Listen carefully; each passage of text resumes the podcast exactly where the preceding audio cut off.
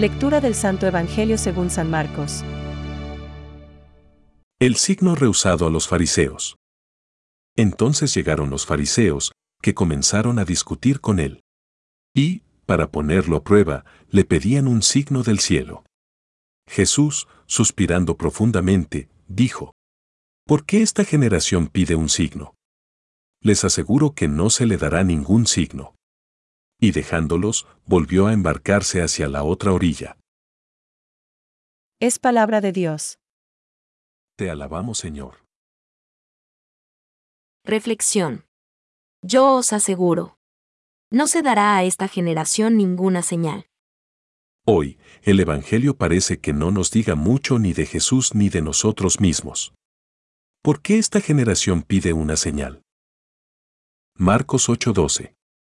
San Juan Pablo II, comentando este episodio de la vida de Jesucristo, dice, Jesús invita al discernimiento respecto a las palabras y las obras que testifican. Son señal de la llegada del reino del Padre.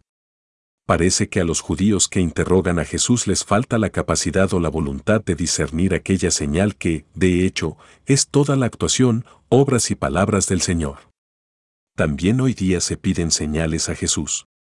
Que haga notar su presencia en el mundo o que nos diga de una manera evidente cómo hemos de actuar nosotros.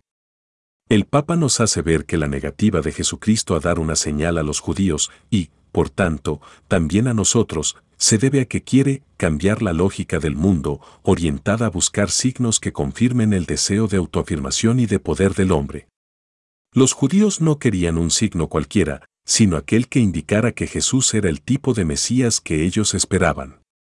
No aguardaban al que venía para salvarlos, sino el que venía a dar seguridad a su visión de cómo se tenían que hacer las cosas. En definitiva, cuando los judíos del tiempo de Jesús como también los cristianos de ahora pedimos, de una manera u otra, una señal, lo que hacemos es pedir a Dios que actúe según nuestra manera, la que nosotros creemos más acertada y que de hecho apoya nuestro modo de pensar. Y Dios, que sabe y puede más. Y por eso pedimos en el Padre nuestro que se haga su voluntad, tiene sus caminos, aunque a nosotros no nos sea fácil comprenderlos.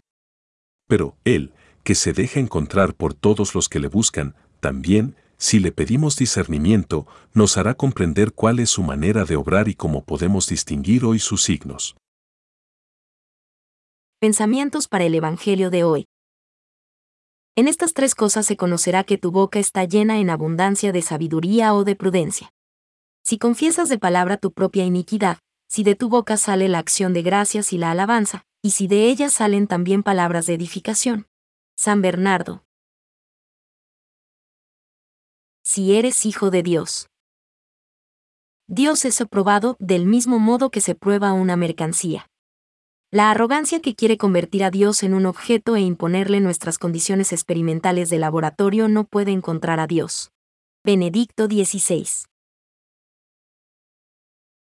Los signos que lleva a cabo Jesús testimonian que el Padre le ha enviado. Invitan a creer en Jesús. A pesar de tan evidentes milagros, Jesús es rechazado por algunos. Incluso se le acusa de obrar movido por los demonios. Catecismo de la Iglesia Católica, número 548.